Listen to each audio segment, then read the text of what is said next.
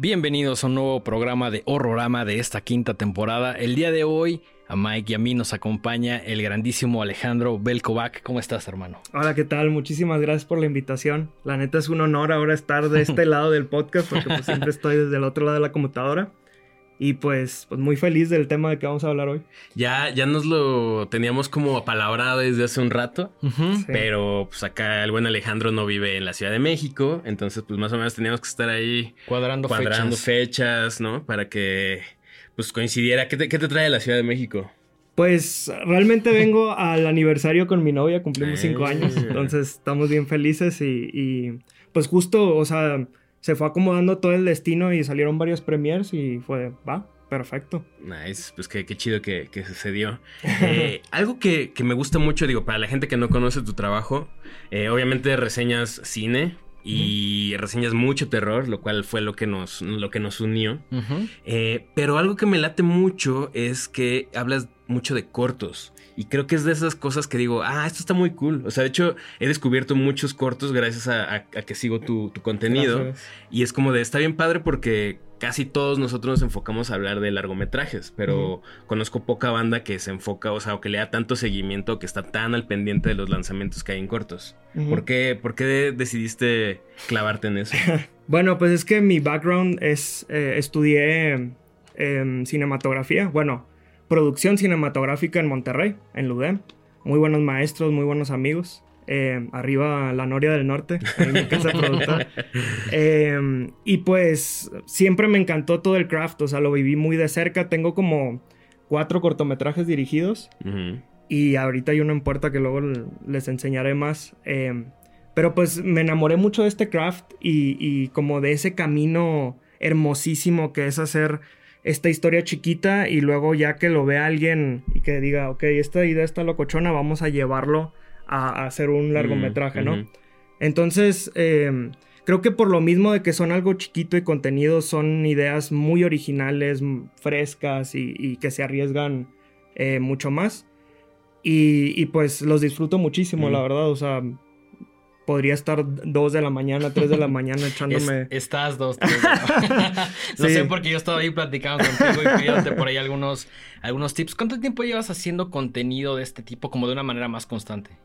Llevo exactamente como año y dos meses. Ok. Sí, eh, justo por lo mismo de que mi final goal es dedicarme al cine.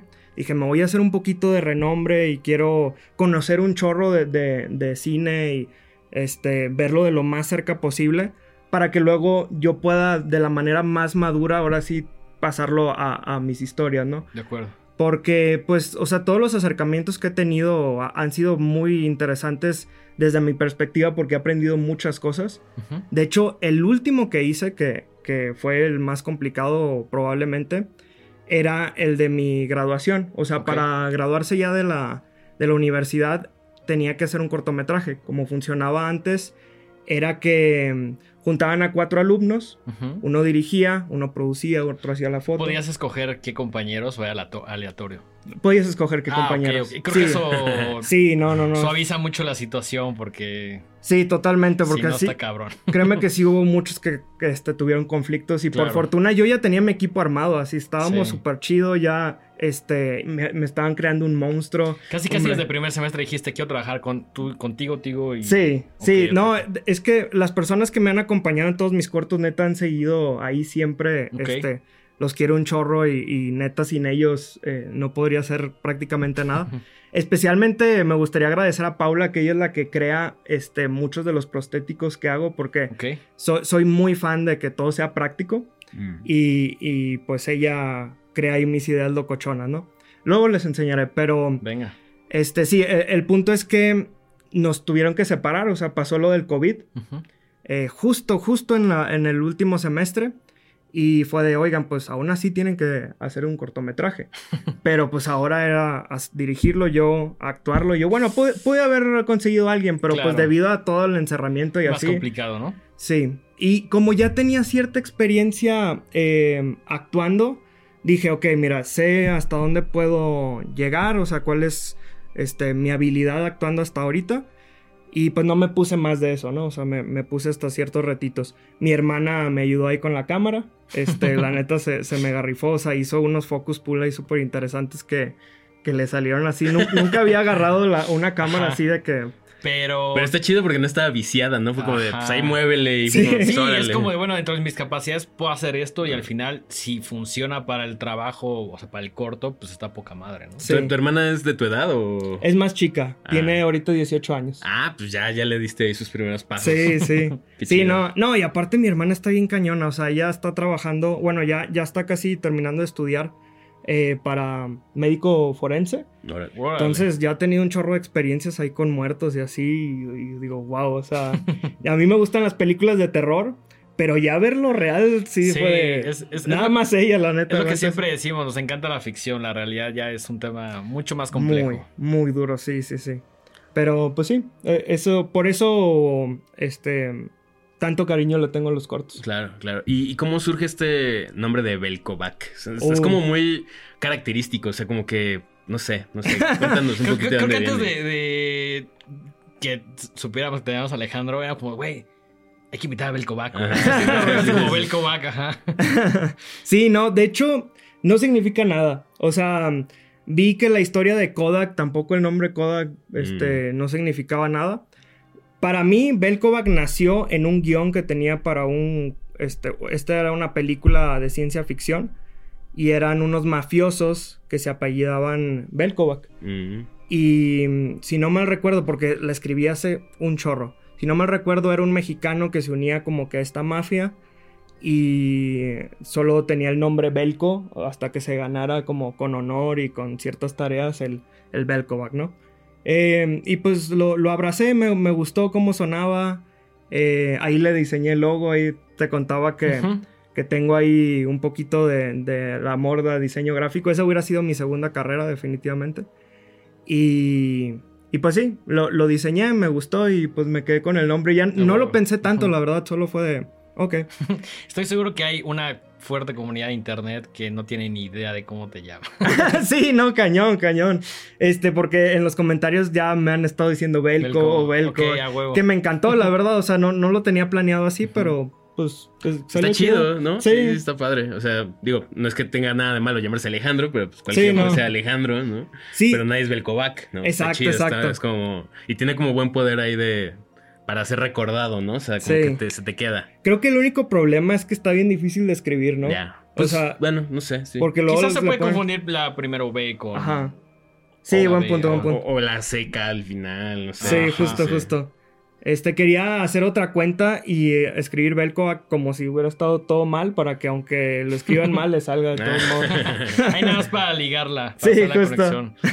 A huevo. Oye, ¿y, cómo, o sea, cuando empiezas a hacer contenido, cómo creas una comunidad? O sea, ¿cuál es el momento? Creo que te lo había preguntado fuera del aire, pero ¿cuál es el momento donde dices eh, plataformas como YouTube o plataformas como TikTok pueden realmente exponenciar lo que estoy haciendo? Pues mira, eh, la verdad es que fue, fue pura experimentación. Yo, yo inicié en Instagram haciendo imágenes em, donde recomendaba películas. Le llamaba Elogio del Cine y pues la mayoría eran puras películas de terror. Y vi que pues se movían, o sea, sí tenían sus likes y todo, pero no estaba teniendo el alcance que, realmente buscaba, ¿no? Y pues un amigo me dijo, oye, ¿y por qué no te metes a, TikTok? O sea, ahí está todo el movimiento. Y le dijiste, este". ni madre. Sí, al principio fue de... que baila. Justo. No, y, me duele porque mi prima... Yo critiqué un chorro a mi prima de que, ay, bailando ahí en el TikTok. Y ahora lo uso yo, más yo. Ya somos dos. pero, pero sí, justo. Em, me metí a TikTok, empecé a experimentar. Me empecé nada más grabando así frente a frente. No tenía micrófono ni nada. Eh, empecé a ver que, había ciertos comentarios y, más que nada se me hizo divertido, o sea, era, era muy chido como ponerse frente a una cámara y empezar a perder el miedo. Claro. Porque pues sí, otra de, de mis gustos sería intentar actuar, no, no tanto un protagónico, porque sí este, he visto el problema de, los actores, de todo lo que se involucran y no sé si podría hacer todo eso, pero pequeños roles así chiquitos nada más. Buen papel secundario. Ajá, justo. Este, y más que nada porque pues eh, me gusta conocer el otro lado, ¿no? Porque a la hora de que yo quiera dirigir, quiero ser lo más empático posible, ¿no? Con, la persona. Eh, pero sí, este, empezó a, a, ver muchos comentarios, muchos eh, likes. Y pues lo que realmente hice fue empezar a ver qué era lo que funcionaba, ¿no? Mucho de ver contenido, fui adaptando, este, fui subiendo un poquito la, producción, me compré un micrófono, eh, unas luces, que creo que eso, o sea, creo que sería lo primordial. Con unas luces y un micrófono creo que ya lo tiene súper hecho. De acuerdo. Y pues gracias a que había estudiado producción cinematográfica, pues ya tenía mucho de de todo el know-how de, editar, que eso también es una cosa que me encanta, o sea, podría estar editando toda, mi vida. Sí, y pues dije, bueno, eh, lo que me hizo todavía crecer un poquito más fue que odiaba el, editor de TikTok. O sea, se me hacía muy primitivo y luego de repente se me crashaba el celular y luego perdía todo. Creo que fue un día que perdí todo que fue, no, ya basta. Lo voy a hacer de otra manera, ¿no? O sea, grabas en tu celular y luego editas en tu compu. Correcto. Ok. Sí, eh, grabo, por ejemplo, notas de voz o ahora últimamente me he estado grabando con, la misma cámara frontal. Lo paso a la computadora y, al Premiere que, yo feliz ahí en, en Premiere. De acuerdo, buenísimo. Pues sí, la verdad es que has hecho un trabajo increíble tanto en YouTube como en TikTok. Una buena y muy fuerte comunidad ahí. Gracias, gracias. Sí, no, la neta los quiero mucho. Y, bueno, y ya nomás para cerrar eso, pues sí, me, empezó a funcionar el contenido en TikTok y dije, pues puedo pasar exactamente lo mismo a Instagram, a YouTube, a Facebook. Y, y, pues así fue creciendo diferentes comunidades, que está bien chido, que son totalmente diferentes públicos cada uno. ¿Ah, sí? Sí, o sea, en Instagram creo que eh, los que más me ven son chilenos y argentinos. O sea, México creo que está en tercer lugar. Entonces está bien padre porque pues sí recibo de todos lados. TikTok sí es más México. Pero, pero sí, se, siente cool este, que diferentes personas de toda Latinoamérica y del mundo. Ahora que vayas a Chile, va a haber seguro hay bandita que te va a reconocer en la calle. Estaría muy cool, sí, no, y no lo conozco, así que estaría bien chido de que En, tu visita en México, ¿alguien llegó a saludarte? De hecho, me ha pasado en Los Cabos. ¿Ah, sí? En Los Cabos. Estaba en un antro ahí bailando a gusto y se me acercó. la pedito sí, güey, aguanta, ¿no? Sí. estoy pasando Pero muy buena onda y la, verdad me, me, iluminó la noche y pues todavía me la pasé más padre. Qué chido. Está bien bonito cuando se acercan y, te dicen, no, gracias porque vi esta película o, tal cosa. Claro. Me, encanta el cine de terror y, pues siempre que le vea algo valioso a alguna este, película, pues la van a ver ahí en mi canal. Buenísimo. Oye, pues nos trajiste una selección muy interesante de, cortos. Eh, tenemos, si mal, si mi conteo no falla, uno, dos, tres, cuatro, cinco y unos bonuses por ahí. Sí, unos bonus. Em, ¿En qué te, o sea, qué, te hizo decir, estos son los chidos, estos son los que vamos a, hablar? Pues mira, eh, más que nada porque se sienten frescos. O sea, mm. son apuestas eh, locochonas que tal vez eh, no lo había visto como el acercamiento a la, película. O sea, siento que, generan mucha tensión con, muy poco tiempo. De hecho, creo que es más difícil hacer un buen corto que hacer una película, porque en la película, pues sí, es, es mucho más trabajo, pero tienes bastante para estar seteando cosas y, ir generando esa tensión. Aquí es de que empiezas de pum, hay que empezar directo y, y generar esa tensión y pues funciona como un chiste corto, ¿no? Empiezas a hacer el build-up y de repente, pum, el, el susto. Siento en esta como comparación con con la literatura que la novela es justamente como el largometraje, ¿no? Que puedes poner personajes, cosas, un poquito de paja, ¿no? O bastante paja si quieres. Incluso aventarte capítulos enteros de un Debray ahí que no tenga nada que ver. Claro, es como, güey, tengo alrededor de 120 minutos para, pues, darle ahí, ¿no? Y siento que el cortometraje es como el cuento corto, ¿no? Que es como de, güey, una idea muy clara donde vas a intentar como quitar un poco la grasita y nada más dejar lo que realmente interesa, ¿no? Exacto. Sí, sí, sí. O sea, es, bien difícil eso. Este, y más cuando estaba en la posición de escribir, este, dirigir y luego editar.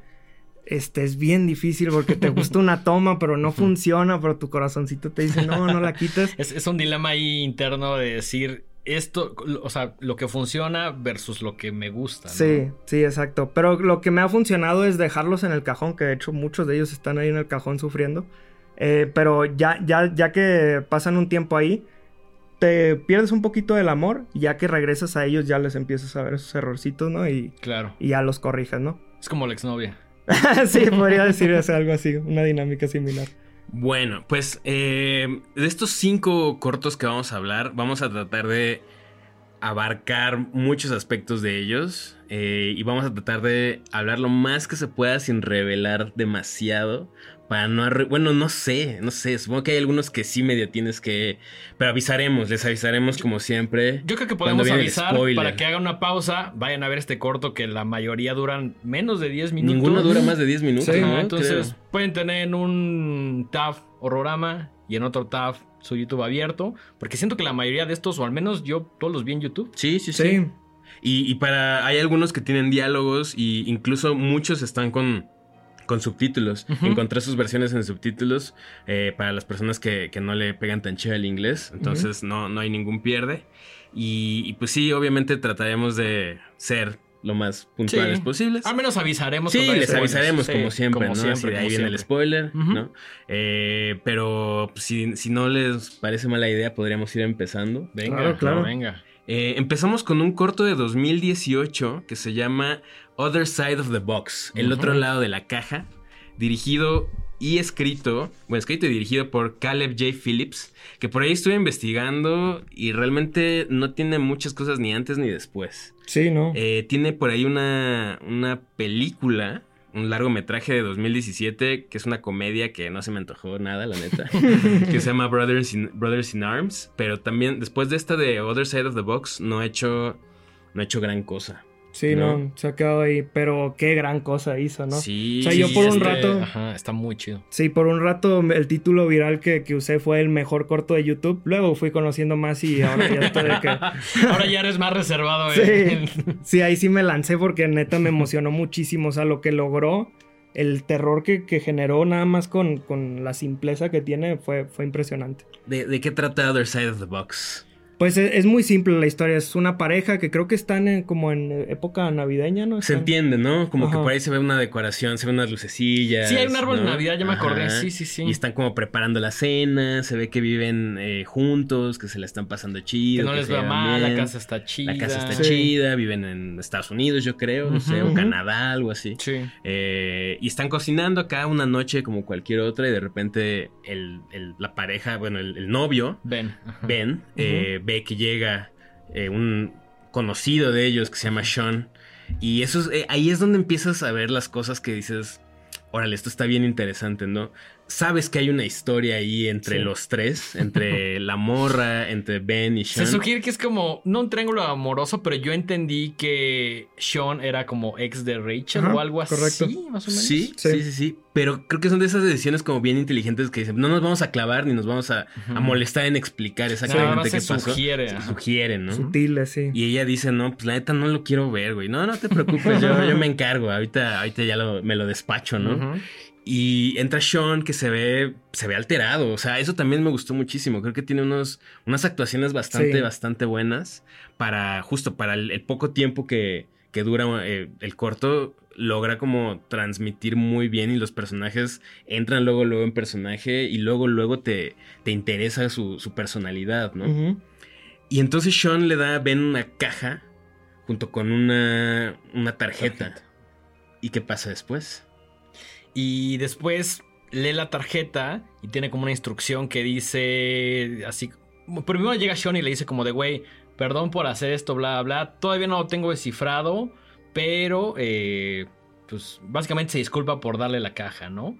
Y por ahí lee la tarjeta a Rachel y dice como, no puedes dejar de verlo en, ningún momento. Y dice como, güey, ¿qué pedo? Abren la caja y ven que tiene como... Como una especie de hoyo negro. Ajá, o sea, se completamente negro. Y dicen como de, güey, ¿qué pedo? Y de pronto la dejan ahí, voltean.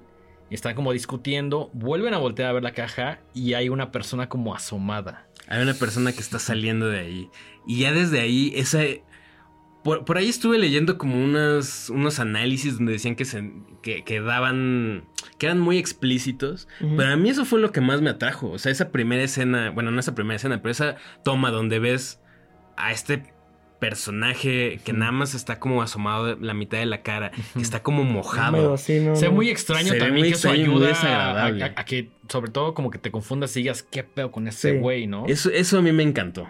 Es un gran rostro, o sea, le quedó perfecto, o sea, esos ojos ahí penetrantes que, te ve, Es como un personaje que no sabes si es Definitivamente no es bueno. No. pero no. sabes si es agresivo, si está enfermo. Como que no puedes entender el tono que tiene. Exacto pero sí se ve bastante macabro. Sí, sí, sí. Y también el hecho de que no hable, creo que ayuda mucho como a la, atención del corto, ¿no? Claro. Bueno, y, hasta aquí podría ser como la versión sin spoilers. es como la mitad, del corto. Considerando que es un corto que dura ocho minutos. Sí, más o menos. Más o menos. ¿No? Y a partir de esto, pues le suben al acelerador eh, ben no sabe qué hacer, está desesperado y dice voy a ir a buscar a este güey, ¿qué le pasa? A mí lo que me encanta es como simplemente lo aceptan, ¿no? Como que dicen, ay, ¿por qué me dio esto, no? o sea, yo me, a mí me hubiera dado un infarto, güey. Sí, claro, es como, güey, ves eso y es como, no mames, vamos a agarrar la caja, vamos a... Güey, no, sé, o, sea, o, sea, hay cantidad de posibilidades, pero bueno, la que se le ocurre a Ben dentro de este contexto es agarrar y decir, güey, tengo que ir con Sean a ver qué pedo. Tú, Rachel, quédate echándole ojo, porque lo único que sabemos de esta caja es que tienes que verla fijamente para que este güey se sugiere que no se escape. O de hecho, hacen un pequeño experimento donde dice, bueno, ¿qué pasa si no lo vemos, no? Se voltean tres segundos y cuando vuelven a voltear, el güey ya tiene las manos de fuera. Exacto, como que. O sea, sientes que se está. que cada vez que lo dejas de ver, se, va acercando un poco más. Eh, te comentaba el otro día, porque ya habíamos hablado tú y yo de este corto que hay una película muy interesante también que se llama eh, Butterfly Kisses, que es un fan footage donde justo también juegan con esta idea de que cuando dejas de ver algo se va acercando más. Ok. Ahí sí tienen chance de verla, está bastante interesante. Esa no la he visto, ¿eh? Está chida. ¿Está en el festival? Está en el Festival Internacional Torrentino. perfecto, perfecto. Como las mejores cosas en este mundo. Ahí sí. Porque desafortunadamente no la encontré en ninguna otra plataforma aquí. ¿Qué más quisiéramos que ver en la pantalla grande o no sí, claro. Estaría buenísimo. Pero pues, no siempre se puede. Entonces, sí, ahí está de, hecho, sobre esa idea, yo lo había puesto como ejemplo. Hay un capítulo de Doctor Who que se llama de Los Ángeles Llorones o algo así. Que son estas estatuas que igual no las ves, ah, como se empiezan a mover. Está buenísimo. o si no, ya otra más de Super Nintendo, pues como los fantasmas de Super Mario, ¿no? Sí, claro. Cuando vas caminando, volteas y ya como que se. Cuando les das la espalda, se mueven hacia ti, ¿no? Exactamente. me encantan, me encantan los, los boos, ¿no? Se llaman. Sí, justo. Eh, ¿Y qué pasa después? Bueno Ben toma su coche, le está intentando marcar y marcar y marcar a Sean, Sean no, le contesta y de repente entra la llamada y le dice, güey, ¿qué pedo? No mames, pues ¿por qué me diste esto, no? ¿Qué onda? Estamos aquí. ¿Cómo que estamos? ¿No? ¿Que no estaba solo? Ay, y luego así como de, ay, ya la cagué. Diciendo, no mames, pero además, o sea, como que es, ahí empieza como la tensión más cabrona. Cuando agarra y le dice como de, güey, te dije que tú específicamente tenías que quedarte y no quitarle la mirada. Y es cuando ven como que le cae el 20 y dice, mierda, güey. Changos, no debí dejar esa, esa morra sola con, se le ese güey. la neta, se le pasó de lanza. O sea, dejarla a alguien con ese contexto ya está bien feo. Sí, sí, sí. Y, y, bueno, entonces, en una acción desesperada, da vuelta en un por completo. Y le, o sea, porque Sean le dice, güey, ¿cómo la dejaste sola? No, ve a buscarnos, ve, ve, ve, a ver qué onda, ¿no? Y cuando llega, pues ya no está la chica, ¿no? Eh no sé si quieran hablar más o ya dejarlo ahí como para que la gente siga. Podríamos dejarlo ahí. la decisión, perfecto, Sí, pues está muy interesante lo que pasa después. Va, ¿no? Y, muy, muy bien resuelto. Sí, súper. Y muy escalofriante. La neta es que con muy poco hace mucho, como dices, ¿no? Totalmente. Creo, que es como el acierto de la mayoría de los cortos que vamos a platicar. Que es una idea, obviamente, muy concisa, breve y lo que decías, ¿no? Hace muchas cosas, te deja mucho pensamiento, mucha reflexión, te crea mucho sentimiento con pocos elementos. Y cero paja, ¿no? Desde el principio ahí así acción de volada. Esto es esto y nada más. No, le sobra absolutamente nada. No. Eh, por ahí creo que sí al final me hubiera gustado que fuera menos explícito el final. Sí. Ok. Tal vez. Sí. Pero para nada, o sea, eso no le, no le vamos, no, no, le, no le restan nada, ¿no? No, no, es, es, un gran corto. Gran, gran corto. Y, y, magia que no tiene, creo que ningún jumpscare. Eso. Eso, pues, también es sí, no, no. De hecho, de hecho, eh, y eso también es algo que voy a mencionar más adelante con otro que, que vimos. Pero sí, creo que el meter este tipo de recursos como los jumpscares en un corto así, inmediatamente lo, lo abarata. Sí, totalmente. Eh, y creo que he visto muchos cortos donde justo el, recurso principal es, el, el Sí, y, al decir el recurso principal se vuelve como básicamente todo el corto está enfocado en ese jumpscare. Y si no funciona, que en la mayoría de las veces no funciona o está muy a propósito o muy forzado, como que se cae todo el corto, ¿no? Entonces, creo que de los ejemplos que tenemos ahorita, creo que ninguno tiene un jumpscare. Buen punto, sí, cierto. Y eso está bien chido, bien, bien interesante. Eh, el segundo corto es una cosa muy maravillosa. Eh, y estamos hablando nada más y nada menos que Geometría de 1987, escrita y dirigida y producida y todo por nada más y nada menos que Guillermo, del Toro. Qué loco. y justo le platicé a Alejandro que yo nunca lo había visto. Hasta que me lo recomendó esta semana. Y había escuchado una masterclass que de hecho se llamaba de la geometría a, mm, forma del agua pero no entendía por qué. Que lo de fondo y decía, ah, sí, pues bla, bla, está chingón. Hasta que Jandro me lo pasó y dije, órale, está, está poca madre. Y además me gusta porque es un Guillermo del Toro todavía muy principiante en cuanto a técnica, pero muy avanzado en cuanto a fondo, ¿no? Y, como es como muy... Em, como que te habla de todo lo que está por venir, ¿no? O sea, ya hay desde, desde ese momento ya sabes qué es lo que le gusta, quiénes son sus influencias, Exacto. hacia dónde le quiere, se quiere dirigir y enfocar su, su arte. Exactamente. Y está bien chido. Curiosamente, este es su décimo cortometraje. Órale. Tiene otros nueve que nunca han visto la luz. Ah, con razón. Están, archivados. Nueve que, que nadie sabe. Sin embargo, el noveno se llama Doña Lupe. Es de 1985, o sea, dos años antes que este. Y ese sí lo pueden encontrar en YouTube. Oh, YouTube. Dura como 25 minutos y ahí anda. Está ah, chido. está bueno. Está, cotorro. Igual que este está cotorro. es que es lo que me gusta. O sea, que tiene un humor como bastante particular, por decirlo así, ¿no? Este, este corto se vio por primera vez, digamos, como ya de forma muy masiva, porque está como un bonus feature en, el, la Criterion Collection, de Cronos de 2010. Eh, restaurado, ¿no? Aparte es otra versión. Restaurado, sí, sí, sí, porque él dice que no le gustó el primer corte. Entonces, este, este que está en el, en el Criterion Collection es su Director's Cut. Sí. Ok, ok. Creo que le mató dos minutos y le cambió un poquito la música. La música contrató a otra persona para que le hiciera el score y pusieron ahí una música, una música más chida. Eh, algo que también es bien interesante antes de que hablemos ya de lo que trata el corto, es que cuando tú lo empiezas a ver ya aparece el logotipo de Necropia.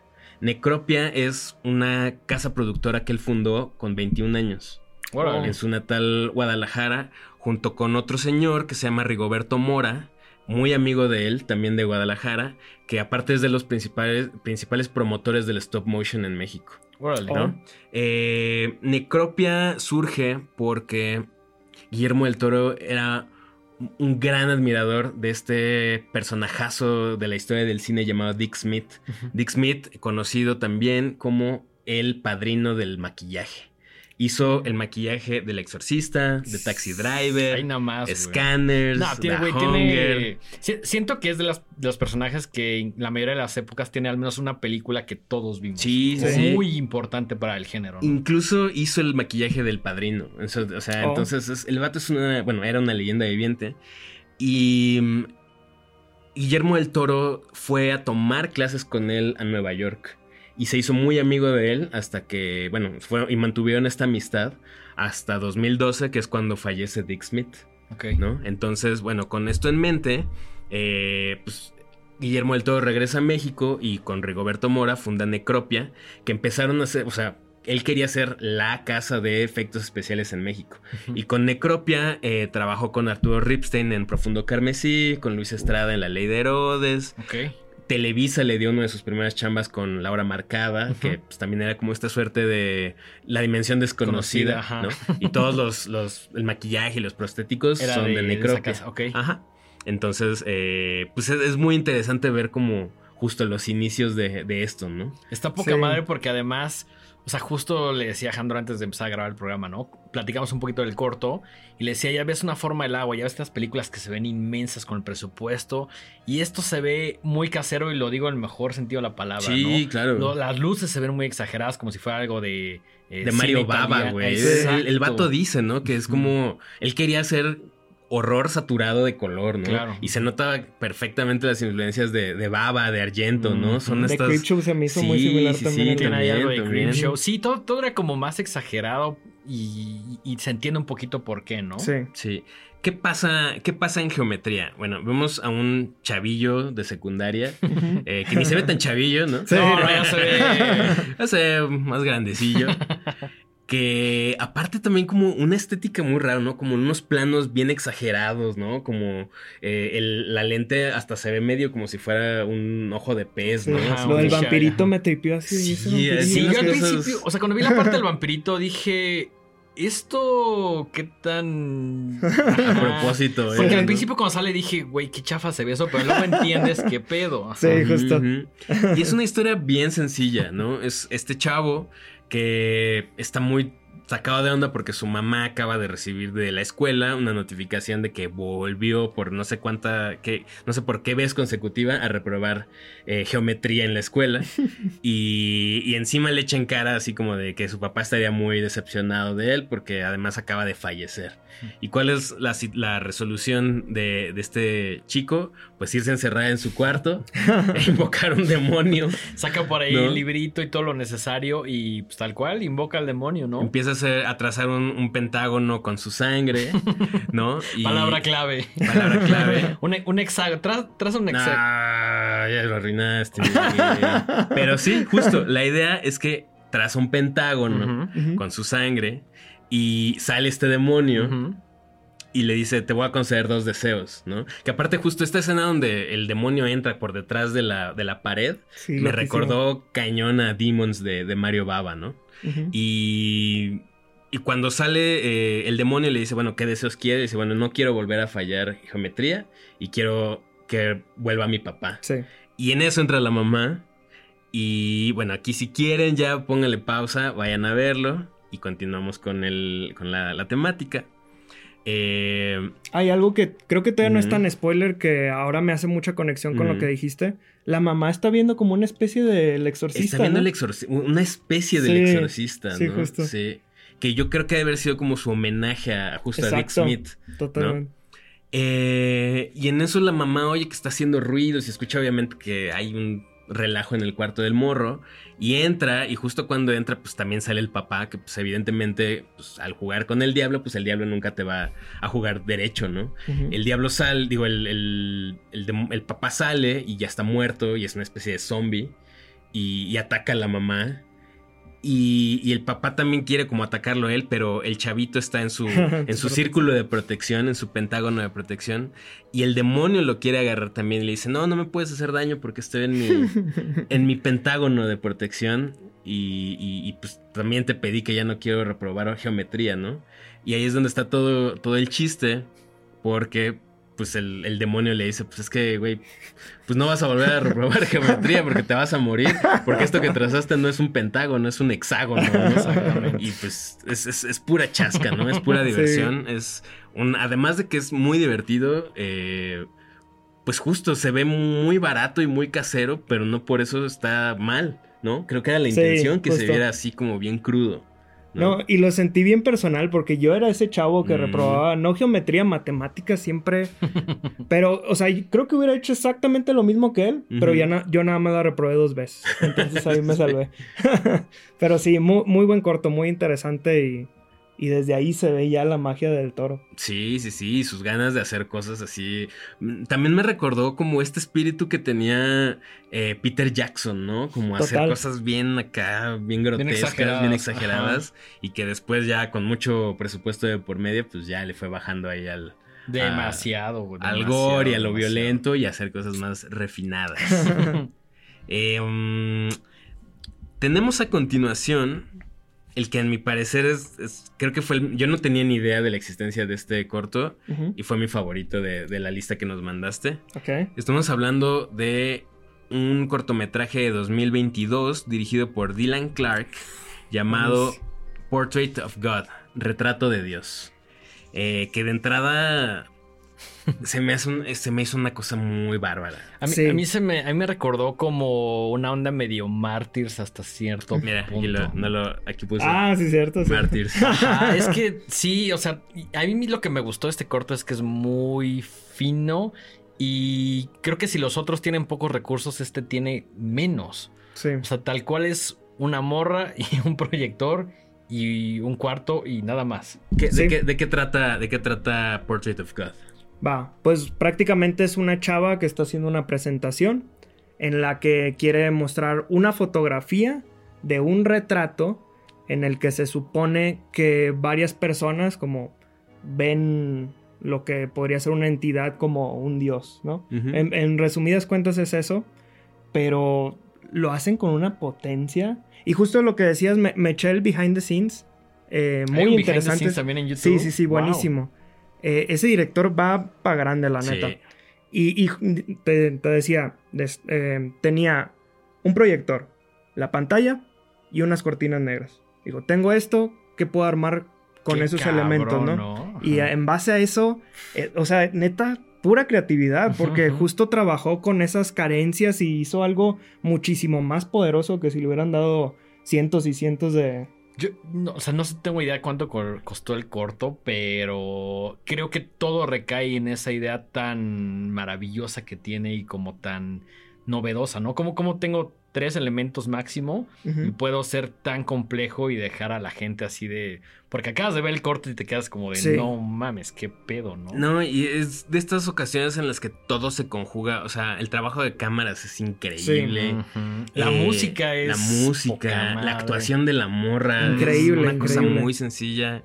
Eh, vemos a esta, esta chica que está sentada, está, se ve que es una estudiante de universidad que está preparando su, su tarea, bueno, una presentación ahí como de psicología o sociología, no estamos seguros, y está ensayando su speech, ¿no? Entonces se ve que ya está cansada, que ya está, lo, ha repetido y lo ha repetido y, lo quiere dejar perfecto. Y está por ahí con su teléfono cronometrando un poco los tiempos, ¿no? Sí, sí, sí, sí. sí. Y luego se vuelve bien importante. Ese, es un elemento gran detalle. Es un gran detalle, ¿no?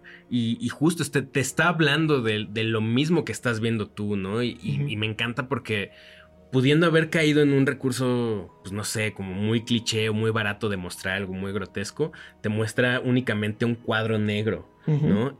Y a mí lo que, lo que se me hace bien inteligente también es justo lo que ella va diciendo, lo que va eh, narrando y cómo dice em, que algunas personas han la mayoría no ve nada, como justo ahí te hace partícipe de la historia. Al igual que yo, no vemos absolutamente nada en este cuadro, pero hay personas que han descrito experiencias desconcertantes, atemorizantes o simplemente bellas, ¿no? Sí. Y lo cabrón es que agarra y dice, yo tampoco veo nada, y ahí es cuando dices que te hace partícipe, pero dice, hay un montón de descripciones que coinciden. Sí. Y eso es lo realmente cabrón, ¿no? Las descripciones de la gente que por ahí tienen los audios todas dicen cosas similares, que vieron cosas parecidas entre todos los diferentes como eh, testimonios. Y ahí es justo cuando también dije, es como en Martyrs, ¿no? Que tienen esta experiencia... Eh, Spoiler de sí, esta, experiencia extracorpórea de iluminación divina, donde llegan a un éxtasis así. donde, tal cual ven a una entidad. ¿no? Sí, sí, sí. Yo, sinceramente, amé este corte. O sea, me voló la cabeza. Se me hizo una cosa brutal. Yo creo que es el más fino, ¿no? Sí, finísimo, finísimo. Sutil, todo, todo. Cero jumpscares. en ningún momento hay un jumpscare. No, no, todo es pura tensión. Todo es así como, como si tuvieras una lata de aluminio y la fueras torciendo poco a poco. Eh, cero clichés. Sí, no, cero clichés. Seis minutos, nada más. Seis minutos dura. Maravilloso. Y es una cosa maravillosa. No me gustaría hablar más al respecto. Me gustaría que invitar a la audiencia que lo viera. tienen que verlo. Porque está increíble. Sí. Portrait of God de 2022 de Dylan Clark. Y con este mismo director pasamos al siguiente que se llama Transfigure. ¿De qué trata Transfigure? Transfigure siento que es, es este también corto de Dylan Clark, pero muy diferente.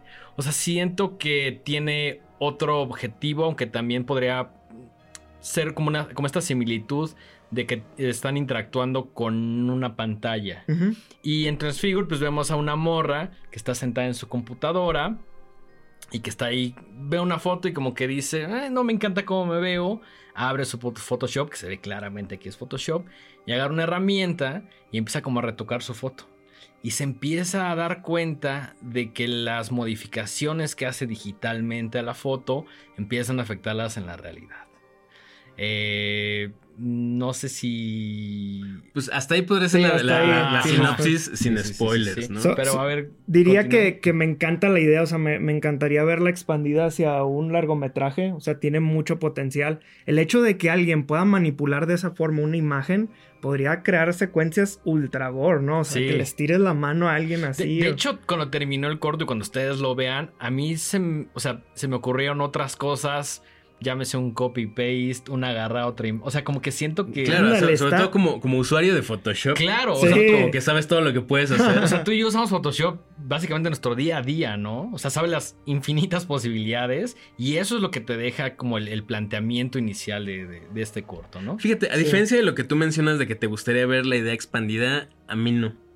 Creo que es como un chiste corto que si quisieras escribir una novela a partir de un chiste, ya no, ya no tendría el punch. Yo creo, no sé, corrígeme, o sea. Sí, o sea, yo como me lo imaginaría sería pues un villano que tuviera este poder, ¿no? Y que tuviera sus víctimas. O sea, me, gustaría que fuera bien detallista en cómo hacerle ligeros cambios a cada uno, o sea, que tuviera, digamos, que sean ocho personas, porque a mí me encanta que los slashers maten a todos los que puedan. Ocho personas, les va haciendo ligeros cambios así. Y, pues ellos de que, oigan, ¿por qué no se está pasando esto? Mi pie está un poquito más grande o este, ya no tengo dientes. O sea, ese tipo de, cositas siento que podría expandirse. Eh, obviamente sí podría caer un poquito la, idea porque funciona muy chido como corto. Y por eso lo escogí porque se me hizo una idea muy original. Y, y, pues porque, pues sí, nos la pasamos en Photoshop y en esas cosas. Y ahora con esto del eh, que genera automáticamente con inteligencia artificial, o sea, todavía se abre más las posibilidades de lo que podría hacer con eso. Pero pues sí, estaría interesante. Fíjate que me quedé con más ganas de, de, ver más eh, cortos de Dylan Clark. Pero algo que me llama mucho la atención es justo eh, las, las, el tipo de, de cast que usa. Es su hermana. ¿Es su hermana? Sí. ¿En las dos? No. No, esa es eh, otra, ¿no? La, sí, es otra. ¿Quién es su hermana? ¿La de Portrait o la otra? La de Transfigure. Ajá. Es, su hermana y su mamá creo que son los que le ayudaron así primordialmente y luego pues eh, con la música y todo ese show pues ya fue más gente, pero en el momento del rodaje nada más ellos. Sí, pues digo, qué chistoso que sea su hermana, pero justo es una... No es la morra estereotípicamente ni guapa ni entre grandes comedias estereotípicamente fea, ¿no? O sea, no, no están haciendo mofa de alguien. Se siente como la persona promedio que sales a la calle y la primera persona que ves es como, ah, sí, tú podrías saber. Y eso está chido. y, es una persona común y corriente haciendo algo común y corriente, editando una foto para subir las redes, ¿no? Y, me encanta que se quita un lunarcito, ¿no? que tampoco es gran cosa, que también tiene como, esta, como esta idea de la dismorfia, ¿no? Que hasta cierto punto todos tenemos que dices bueno, a lo mejor en este momento no me siento tan cómodo con este efecto, con bla, bla, bla, que creo que es algo que, una idea que conecta con todos, porque todos hasta cierto punto tenemos un poquito de dismorfia, ¿no? Claro. Claro, Sí, es algo que si te llega a pasar por la intriga, yo sí me crecería un poquito el brazo por acá. claro, sí, digo, si esa opción existiera, nos haríamos un chingo de cosas. pero, pero por lo mismo se me hizo muy chido ese, esa idea. Y algo que está muy chido también son los valores de producción. Eh, hay una escena, bueno, la escena con la que la el plano con el que cierra el corto está súper bien resuelto. Sí. Y se ve súper pro, ¿no? También hay behind the scenes de ese por si quieren verlo. Qué chingón. Fue pura rotoscopía y luego creo que utilizó una especie de cabeza decapitada ahí de Halloween que la usó como para moverla al mismo tiempo. Y pues ya hizo una mezcla ahí bien interesante. Tuvieron varias complicaciones con, con esa, pero preferiría que vieran el behind the scenes porque merece muchas más vistas y tiene bien poquitas. O sea, creo que tiene menos vistas el de Portrait, que también te dan un chorro de datos súper ricos. O sea, nada más me gustaría agregar un poquito más de Portrait. Algo que quería eh, expandir el director era sobre la oscuridad. O sea, de que, que es bien diferente cómo vemos cada quien basado en el display, ya sea pues si lo ves en una sala de cine o en tu laptop o en el celular, y pues también con la capacidad de nuestros ojos, ¿no? No es lo mismo este, lo que ve una persona, lo que otra en la oscuridad. Yo me considero que veo muy mal en la oscuridad. Este, pero justo esas como cositas que le despertaron las ideas, este, está muy interesante. Y este, o sea, regresando a Transfigurate, eh, me late porque es, creo que es una trilogía, si no me equivoco. En las tres sale su hermana. Y todo tiene que ver con este, imágenes este, y modificaciones y cómo eso se va hacia una rama que se va perturbando, ¿no? Sí, me, urge ver qué más va a hacer este, este señor porque... Ahorita tiene un cortometraje que está festivaleando. En el behind the scenes de Portrait puedes ver algunas tomas. Se ve muy chido, pero sí fue muy sutil, no mostró casi nada. Pero dijo, este, ahora sí le toca que tenga su run correcto de festivales y luego ya se los muestro. Qué chido, me hubiera encantado y creo que si hubiera tenido, no sé si lo tuvo Portrait, pero yo creo que hubiera ganado un chingo de cosas, ¿no? O sea, no, no sé si inicialmente lo terminó y dijo, bueno, va a mi canal de YouTube y de ahí que tenga lo que tenga que suceder. O si de pronto lo festivaleó, pero siento que sí hubiera ganado un montón de cosas. Sí, no, no, no. Hubiera ganado todo. Sí. Es fino. Creo que de los cortos más finos que al menos yo he visto. Yo también, definitivamente. No he visto tantos como tú, pero sí, sí, sí me quedé así de wow. Es de esos que abrí Letterboxd y sin dudarla, cinco estrellas, corazón. O sea, neta, no, no había duda. No había duda. un mail a letterbox.com así de, güey, agreguen otra estrella y póngansela esta mal. sí. Así de bueno está, la verdad. no estamos exagerando. Sí sí está muy chido. Sí, salía así por todos los chats de que tienen que ver esto, tienen que ver esto, o sea... Y, recordar que, lo, perdón que te interrumpa, de los que hemos hablado, todos están en YouTube completamente gratis. Sí, sí, sí, sí, y como decíamos también, incluso hay gente que se tomó la libertad de volverlos a subir con subtítulos, por si por ahí de repente hay algunas cosillas que no, que no cachan, ¿no? Lo cual también son esos héroes anónimos que están ahí. esto lo tiene que ver gente que no entienda inglés, ¿no? Tenemos que hacer un capítulo sobre los héroes del subtítulo, güey. Sí, güey, grande, o sea, no, wow. Es toda una comunidad loquérrima, la gente que se dedica a subir subtítulos, güey. Sí, cañón. Gente anónima Héroes. Héroes, héroes. Que no reciben absolutamente nada. Más que los elogios de Horrorama y de la comunidad del cine. ¿Cuántas películas nos habríamos perdido o no hubiéramos disfrutado de la misma forma? Y no nada más en inglés, o sea, no, japonesas, francesas, sí, no, cualquier cantidad de idiomas, ¿no? Que, se, que, que, gracias a ellas las podemos ver, ¿no? O sea, un, un, un, sí, no, sí. Enorme respeto. A Enorme respeto, máximo respeto a la gente de los subtítulos. Sí, sí, sí, sí. sí, em, ya casi vamos a acabar con tu selección. Luego nos mandaste una cosa que se volvió un fenómeno. Total, sí. Eh, estamos hablando de igual 2022, un cortometraje del estilo found footage llamado The Backrooms, ¿no? Eh, dirigido por un sujeto llamado Kane Pixels, ¿no? Ese es su, no se apellida Pixels, ese es su, seudónimo, Exacto. Eh, creo que para hablar de The Backrooms habría que hacer un poquito de... Ajá, concuerdo totalmente. Eh, esto surge, este, este tema de los Backrooms surge como muchas cosas que conocemos hoy en día ya de forma masiva y popular, en los foros. En los foros que son estos hoyos negros del internet donde se gestan las cosas más bizarras. Es un abismo, es un abismo, de... Si entras ahí, o sea, sales, pero ya ha cambiado totalmente. Yahoo Answers... Cualquier y esto es todavía peor. Forchan. Forchan es todavía más. es el, que, el, agujero negro. Ahí sí están los nerdos más nerdos del mundo. Pero son gracias a esas personas nerdísimas que surgen todo lo que luego se vuelve popular o se vuelve un meme o se vuelve viral o lo que sea. Paréntesis, este lo tenía en la lista, se me fue verlo, entonces me lo van a tener que vender. Uh, bueno, ok, ok, ok. Em, entonces, bueno, en 2019, en 4chan, un usuario empieza a hablar sobre estos espacios conocidos como eh, los backrooms, del cual se empieza a desprender toda una mitología y que se volvió un tema colaborativo y que originalmente se mencionaban como 6 millones de metros cuadrados de espacios vacíos, de cuartos sin fin, cuartos y cuartos y cuartos vacíos llenos de eh, eh, salas con alfombras y luces de neón como una oficina vacía, como un hotel sin, sin, nadie, sin señal. cuartos y cuartos y cuartos y cuartos y cuartos y cuartos de eso.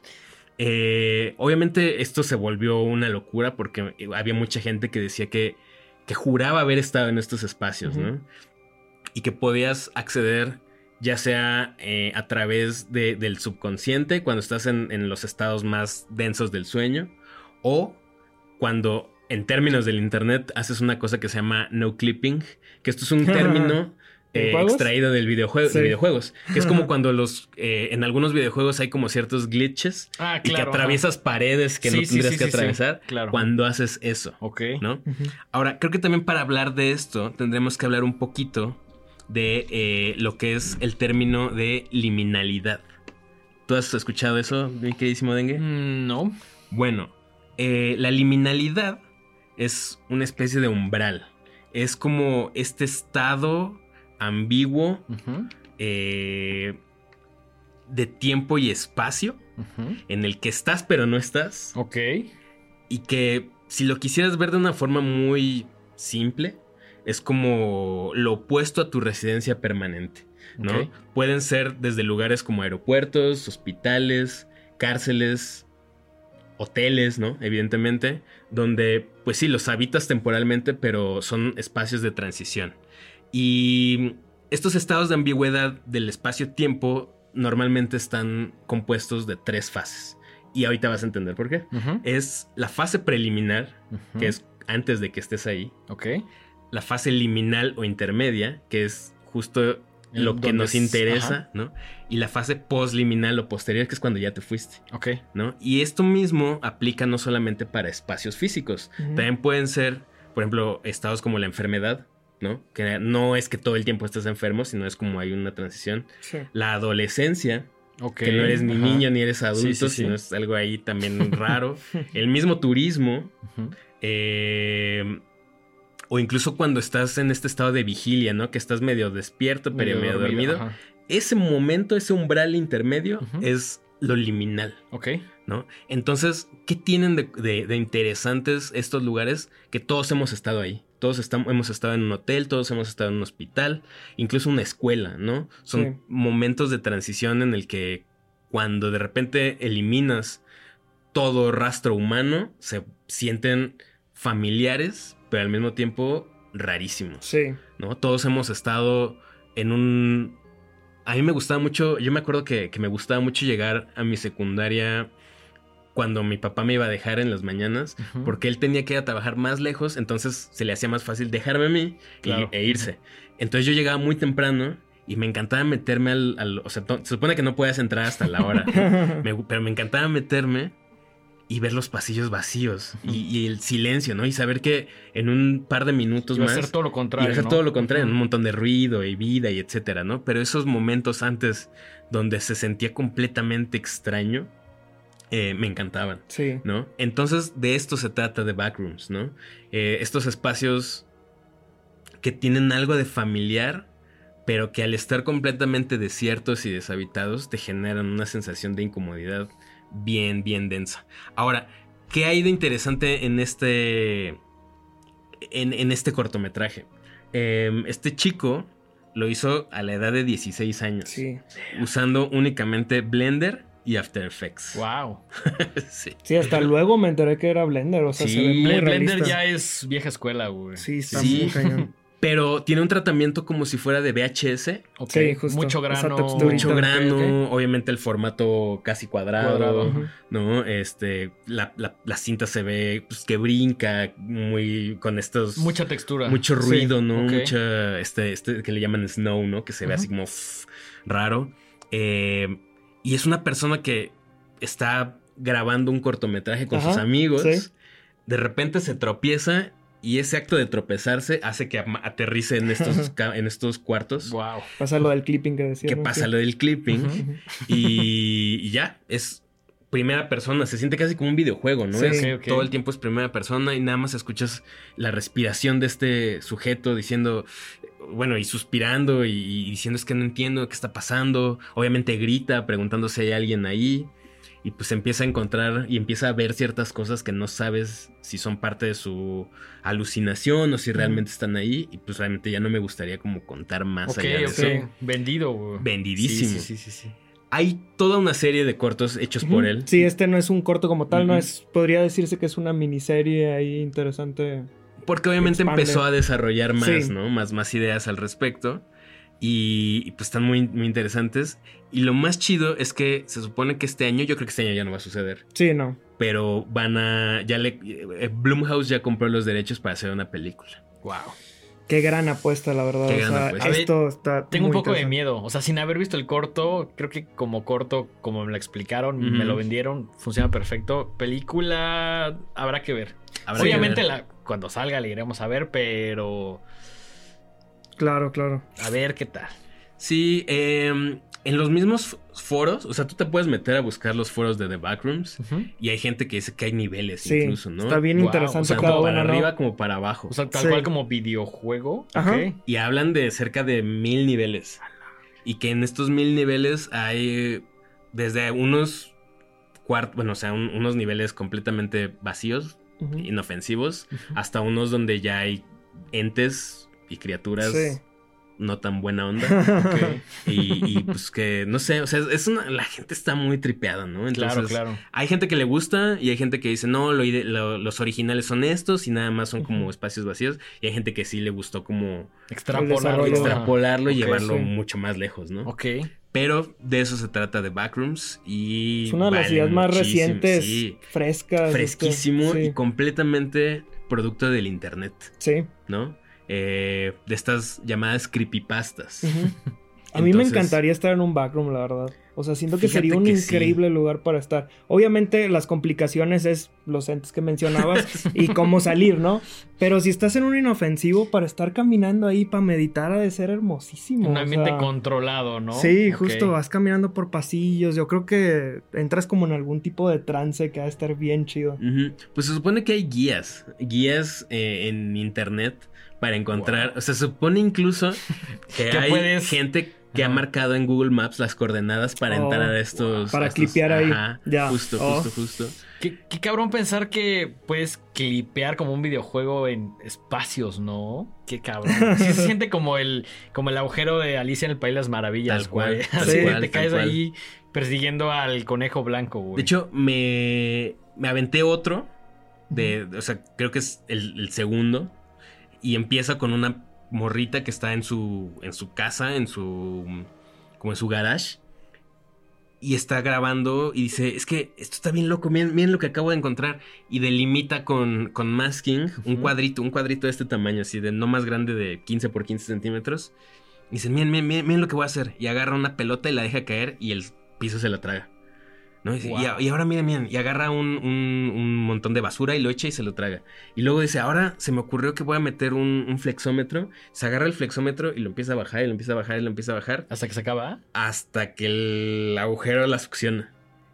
Y aparece otra vez en uno de estos backrooms y lo mismo, ¿no? Y eso está todavía más tripeado porque, pues ya obviamente como el vato ya vio que le pegó el primer concepto, pues empieza a debrayar.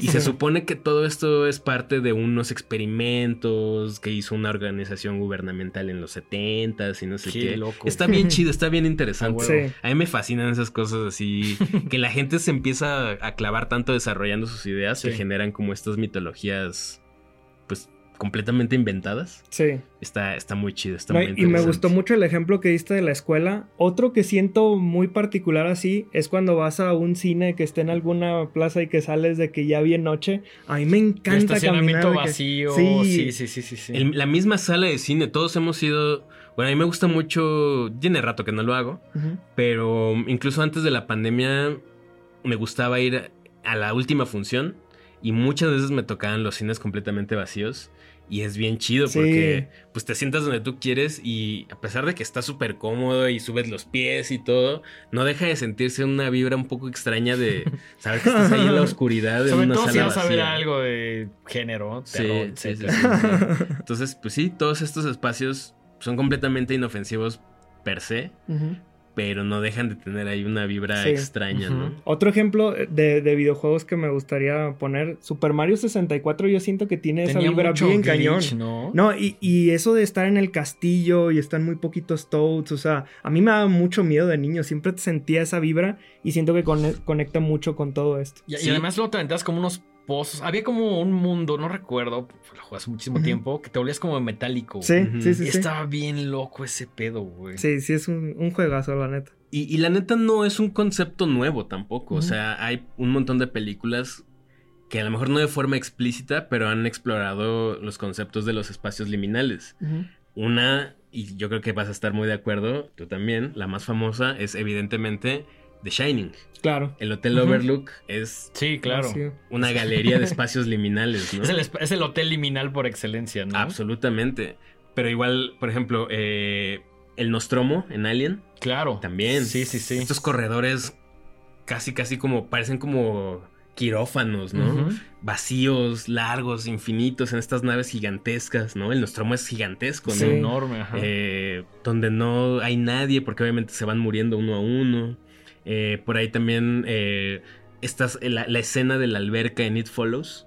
Oh, oh claro. Sí, claro. Es un espacio liminal ya bien icónico, ¿no? Eh, por ahí incluso el otro día vi eh, la primera película de Steven Spielberg. ¿La han visto? No, yo no la he visto. Se llama Duelo, de 1976. No, no la he visto. Es muy chingona. Ok. Muy chingona. ¿Trae ese cotorreo?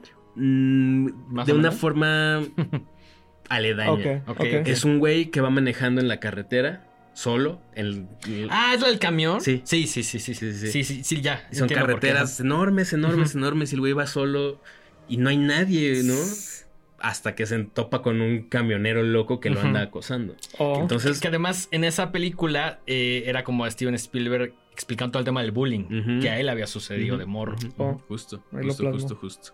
Entonces, pues bueno, vean The Backroom, vean todas las. Eh, la serie de cortos que tiene Kane Pixels. Tiene unos muy recientes, muy chidos, así de unas escaleras así infinitas y las va bajando todo, este mismo cotorreo, pero ya le metió un poquito más de producción. Ahora que dijiste escaleras infinitas, me acordé de las escaleras infinitas. De Super Mario, 64. Sí, ese es otro gran ejemplo. que caminas y caminas y decías, qué pedo, ¿no? Sí. Muy avanzado para su época ese juego. Y solo lo lograban pasar hasta que lo clipeaban de que hacían como un salto ahí raro que se iba saltando. Exactamente. Sí, justo. Como en reversa, ¿no? Ajá, en reversa. Sí.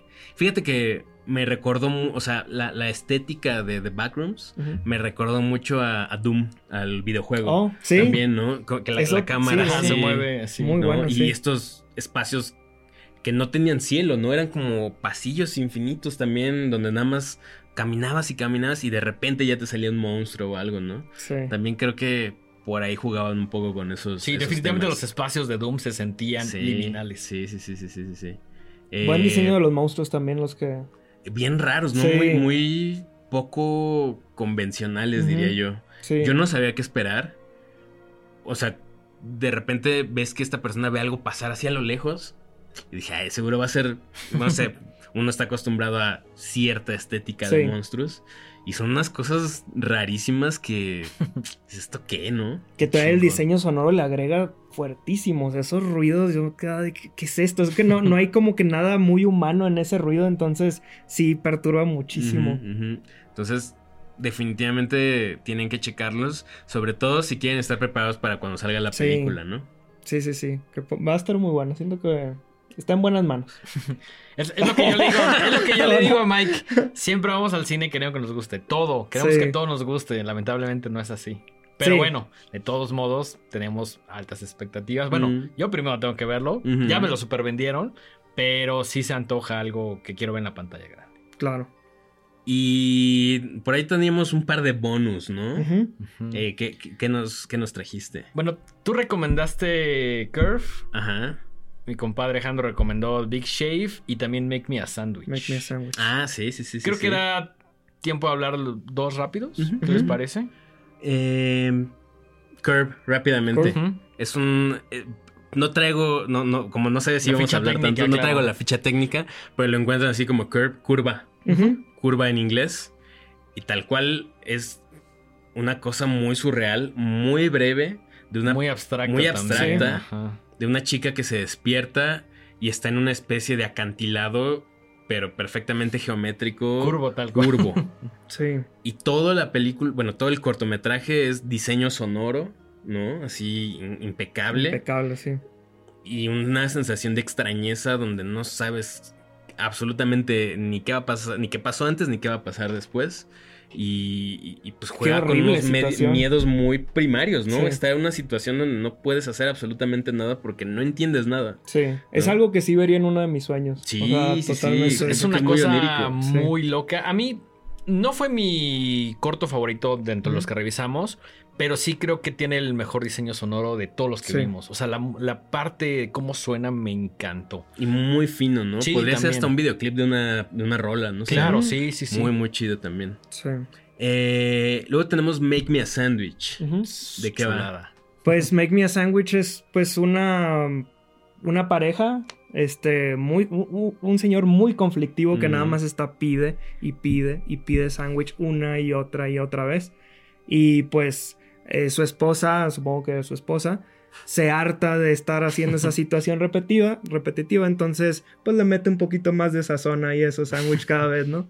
Este, y, y, pues hasta ahí, para spoilers o... Hasta ahí de spoilers. O sea, Sí, digamos que esa es la, la- la sinopsis. Sí, exacto, porque ¿no? dura tres minutos, o Es sea, muy es corto. muy corto. Es muy corto, es muy efectivo, eh, juega con esta idea de la repetición hasta que ya no. El final es una cosa que dices, ay cabrón. O Sí. sea, cuando ves los elementos que están componiendo como esa última escena, dices, qué increíble, qué gran resolución. Y también te deja mucho como a la interpretación, o como de decir, esto sucedió, esto no sucedió, está en la cabeza de esta señora. Eso es lo que más me gustó del corto, ¿no? Que a- además de lo gráfico que en algún momento se vuelve, que también te queda esa duda y, y no es un final como tal cual, o sea, te, te lo deja como la interpretación de decir, sucedió o no sucedió. ¿Es un final triste punto. o es un final feliz? es un final y ya. tal cual, tal Sí. cual, tal cual, tal cual. Eh, f- fue mi menos favorito. ¿Así? Sí, por- porque siento que es como muy explícito. Obvio, Sí. claro. un poco ajá. obvio. Sí, sí, sí. A, a mí me gustan más cuando son más así de, oh, la verga, no entendí qué Sí, pasó, justo. ¿no? Pero es, es un gran ejercicio, ¿no? Sí, O sea, justo me lo enseñaron en la escuela para pues entender esa dinámica de que pues puedes contar una gran historia en tres minutos y sí se siente muy básica en todo lo que tiene, pero creo que como ejemplo de decir, ok, por aquí me puedo ir y ahora sí vamos a meterle un poquito más de ambigüedad y, y Mm. otros detalles, ¿no? sí. Algo que me gustó mucho de, de estar viendo cortos ahora. Es que el mismo YouTube te va arrojando un montón. Sí, hay ¿no? mucho, Hay un mucho. buen- Es un poco como cuando pones música que siento que el algoritmo de YouTube es mejor que el de otras plataformas en encontrar música que dices, ah, está este playlist o hay otras recomendaciones o incluso los mismos usuarios por ahí ponen otros cortos, ¿no? Que paréntesis, en este video me encantaría que si ustedes están viendo este video, pongan en los comentarios algún corto que no hemos comentado, Sí, que les guste favor. y hagamos una suerte de playlist ahí en los comentarios, pues de cosas que nos gustan en la comunidad, ¿no? Sí, estaría Sí, buenísimo, sí, sí, buenísimo. sí, sí, sí. De hecho, podríamos empezar haciendo uno con estos para que lo chequen, ¿no? Sí, para sí, que sí. los chequen en orden y los vayan ahí, ahí viendo una vez que acaben de ver este episodio de Horrorama. Va. Eh, por último, tenemos un corto que yo pensé que no había visto y la verdad es que sí lo, he vis- sí lo había visto, pero no recuerdo cuándo. Creo que lo vi en la universidad. Sí, de Pues, hecho yo también. Pues es del Probablemente. 67, entonces Sí. tuviste un mucho tiempo para a lo mejor haberlo visto y borrado un poco de tu Sí, cabeza hasta yo que creo. volvimos a verlo, ¿no? Estamos hablando de un cortometraje llamado The Big Shape, The Big la, Shape. la gran afeitada, dirigido nada más y nada menos que por Martin Scorsese. Ahí nomás. Una eh, no tiene muchos cortometrajes y este es como el más experimental que Sí, tiene, totalmente. ¿no? Y es una masterclass en storytelling. Yo estaba fascinado cuando lo vi de que wow, que lo hizo, o sea, no tenía palabras. Es, si, si, si Portrait of a God es una suerte de ejercicio en el que se hace mucho con tres elementos, aquí es todavía más minimalista. Sí, totalmente. Una sola locación, un solo actor, Una sola canción. una sola canción. Una Eh, sola navaja de afeitar. Y sin embargo, un gran. Tiene un, un- un comentario social digo, la, la, realidad es que obviamente verlo hoy descontextualizado, pues te transmite muchas cosas. Pero en el momento en el que salió, es toda una alegoría a la guerra de Vietnam. Y eso cuando lo vi y lo entendí, dije. Porque obviamente me aventé también como un, un video ensayo al respecto. Y dije, órale, claro, cuando salió, pues sí, obviamente tenía ahí un, un montón de crítica. Eh, pero no por eso se siente pues outdated, ¿no? No por eso se siente viejo ni nada. Al contrario, el, mensaje persiste, aunque no sea necesariamente eh, viéndolo a través de este filtro sobre el mensaje antibélico. Y, además, siento que este corto en específico, estoy seguro que nosotros en algún momento de nuestra vida, a veces más, a veces menos, hemos tomado un rastrillo. Entonces, siento que el hecho, o sea, que, alude más a un público masculino, a un público que se afeita, porque todos nos hemos cortado rasurándonos, ¿no? Entonces siento que esto hace que conecte un poquito más. Te cortas y dices, ay cabrón, pones un poquito de papel, etcétera. Pero cuando extrapolas esa idea y ves a este güey rasurándose y ya no les quiero contar más, dices, ay cabrón, cuando ves la primera gran espacio de sangre y ves que continúa y no hace ninguna pausa, se empieza a volver algo muy tenso, ¿no? Sí, sí, sí. Y, y todo es empieza con unos close-ups a un baño común, común y corriente. No es un baño lujoso, no es un baño viejo ni sucio, es un baño blanco, eh, limpio, normal. Y estos acercamientos a cosas muy cotidianas, ¿no? Eh, la taza del baño, eh, las perillas del agua, este, la llave por donde sale el agua cuando te bañas y un un hombre que se para como cualquier otro día, se lava la cara y empieza a hacer algo que uno hace todas las mañanas, que es verse el espejo, lavarse la cara. A veces te rasuras, a veces no. Te empiezas a quitar el, eh, el, vello facial y lo vuelves a hacer, y lo vuelves a hacer. Y, ahí es donde empieza como el comentario de hacer algo que probablemente no sea bueno para ti, pero nada más te causas más daño y más daño y más daño es una cosa muy, brutal. Muy abstracta, muy, abstracto, muy fino. Sí. Y, la neta, cuando además le, le, sumas pues este entendimiento del tema de la guerra, dices. te, da otra perspectiva que a lo mejor mm, si no sabías más o menos por dónde va, como que te abre el panorama y dices, ay cabrón, ¿no? ahora entiendo que sutilmente está hablando también de la guerra, ¿no? sí, sí. sí. Sí, sí, sí. Eh, me gustaría ver más cortometrajes de, de Scorsese. La verdad es que no, más de ese estilo, ¿no? O sea, damos más. Varios de los aquí presentes hemos visto pues muchas de sus películas. Es uno de los cineastas más famosos de la historia. Pero su trabajo de cortometrajes creo que vale mucho la pena también analizarlo, ¿no? ¿Qué otros tendrá? ¿Tienen muchos más o...? Pues la verdad no sé. Sí, yo tampoco. No, no sé, no, me he puesto a investigar. Probablemente este... es el más popular y también lo encuentra en YouTube, ¿no? ¿Tú ya lo habías visto? No, no, no, no, no, no. Lo estaba confundiendo ahí con otra película, pero como que luego me di cuenta y dije, no, esto es un cortometraje. Y cuando vi el nombre de Scorsese dije, esto es, el, su corto, no, no, no es otra película, ¿no? Pues, eh, no sé, ¿qué más les gustaría agregar? Pues creo que llegamos a la recta final de este programa, ¿no? Ya vamos sobre la hora. Digo, no, no es que haya alguien ahí cronometrando, ¿no? Para nada. Pero, pero pues creo que cubrimos diferentes cortos de diferentes décadas. Eh, uno en español ahí del Toro. Creo que la selección estuvo muy chida. Me encanta que tú de alguna manera nos enviaste los cortos y nos dijiste dentro de la cantidad inmensa que has visto estos me gustaría para platicar y al menos a mí me encantaron. Sí, y más que nada porque son de fácil acceso. Realmente siento que estamos en la puntita del iceberg porque hay un chorro de que de festivales que pues los directores los festivalean y ya es bien complicado encontrarlos, ¿no? Hay ciertas plataformas en las que he querido este, investigar un poquito más, pero siento que hay un mundo que todavía no conozco y, claro. y por eso se me hace tan interesante seguir escarbando y escarbando y espero con ansias esos comentarios que estaría muy chido este, seguir expandiendo. esta vez generalmente lo hacemos de desmadre, pero ahora sí lo, hacemos así de, güey, ayuden, pongan sus cortos favoritos ahí en los comentarios, si pueden una liga y pues ahí estemos, estemos viéndolos, revisándolos y vemos cuál nos gusta, cuál no tanto, ¿no? ¿Hay alguna forma de ver tus cortometrajes? Eh, ahorita solo tengo uno en mi canal de YouTube. Sonata Carmesí se llama.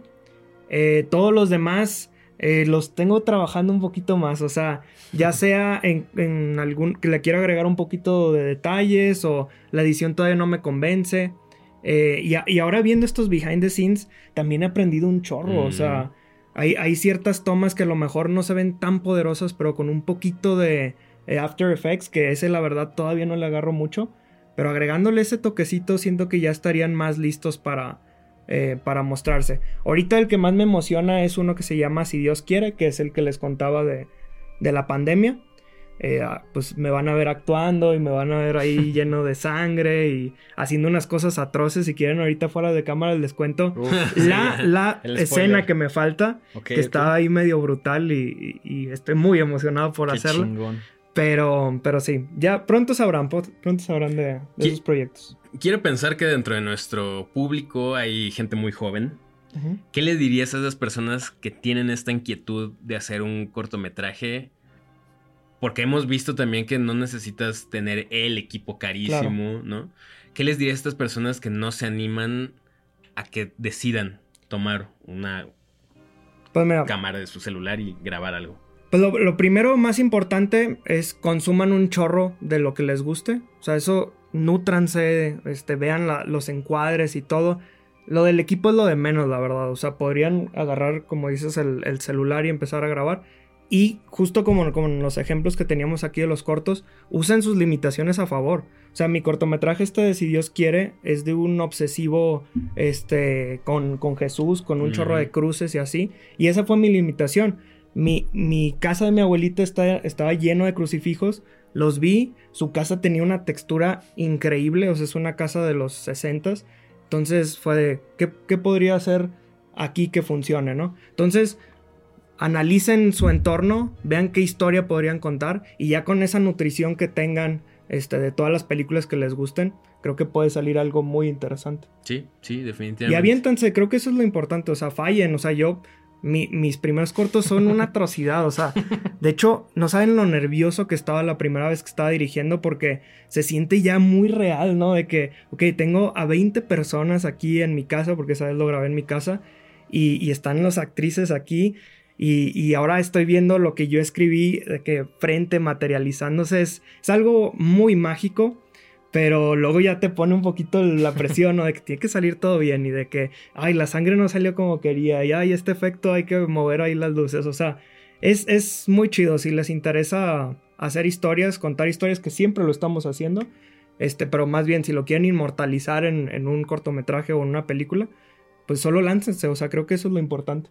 Definitivamente. Buenísimo. Em, ¿Dónde podemos, o sea, compártenos por favor tus redes sociales para que la gente siga viendo tus reseñas, para que la gente siga conociendo este gran mundo? Tú, tú, tú funges como una especie de filtro, ¿no? Entonces nos, da, nos dejas un chorro de contenido ahí que quizá de otra manera no conoceríamos. Sí. Entonces, para que la gente siga viendo los últimos cortos de terror más chidos, ¿dónde te pueden encontrar? Pues Belkovac en todas las plataformas que existan. Este yo, yo como me gusta escribir mi contenido, porque no diría que hay tanta crítica, eh, sería más, o sea, está el trailer, ¿no? Que te muestra un poquito de los beats de toda la película.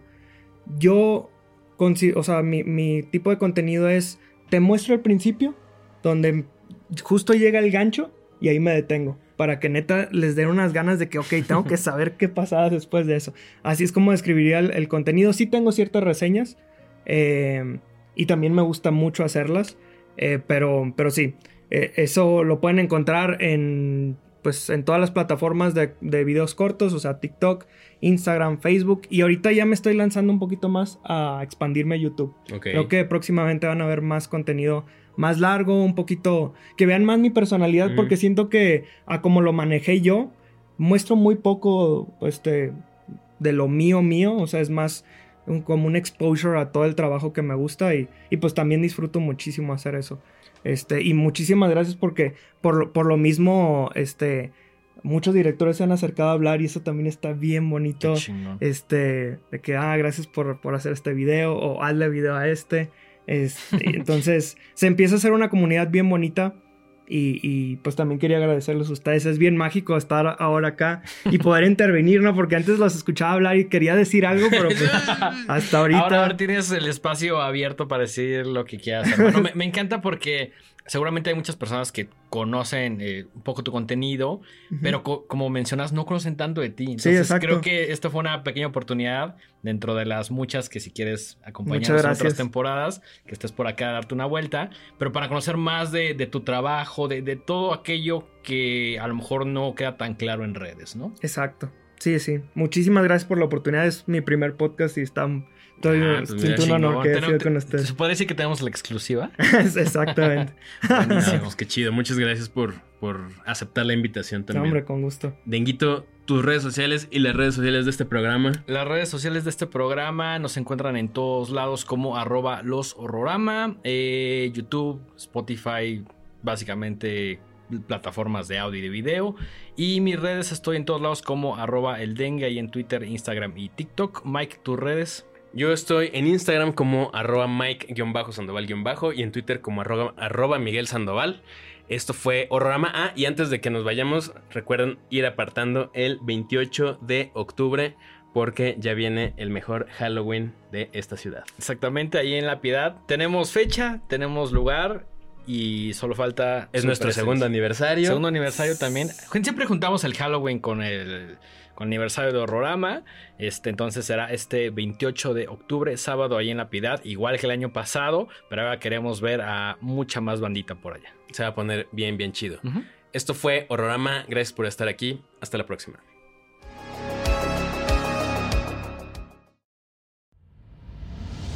Esto fue una producción original de Podbox. Suscríbete y escúchanos en todas las plataformas de podcast.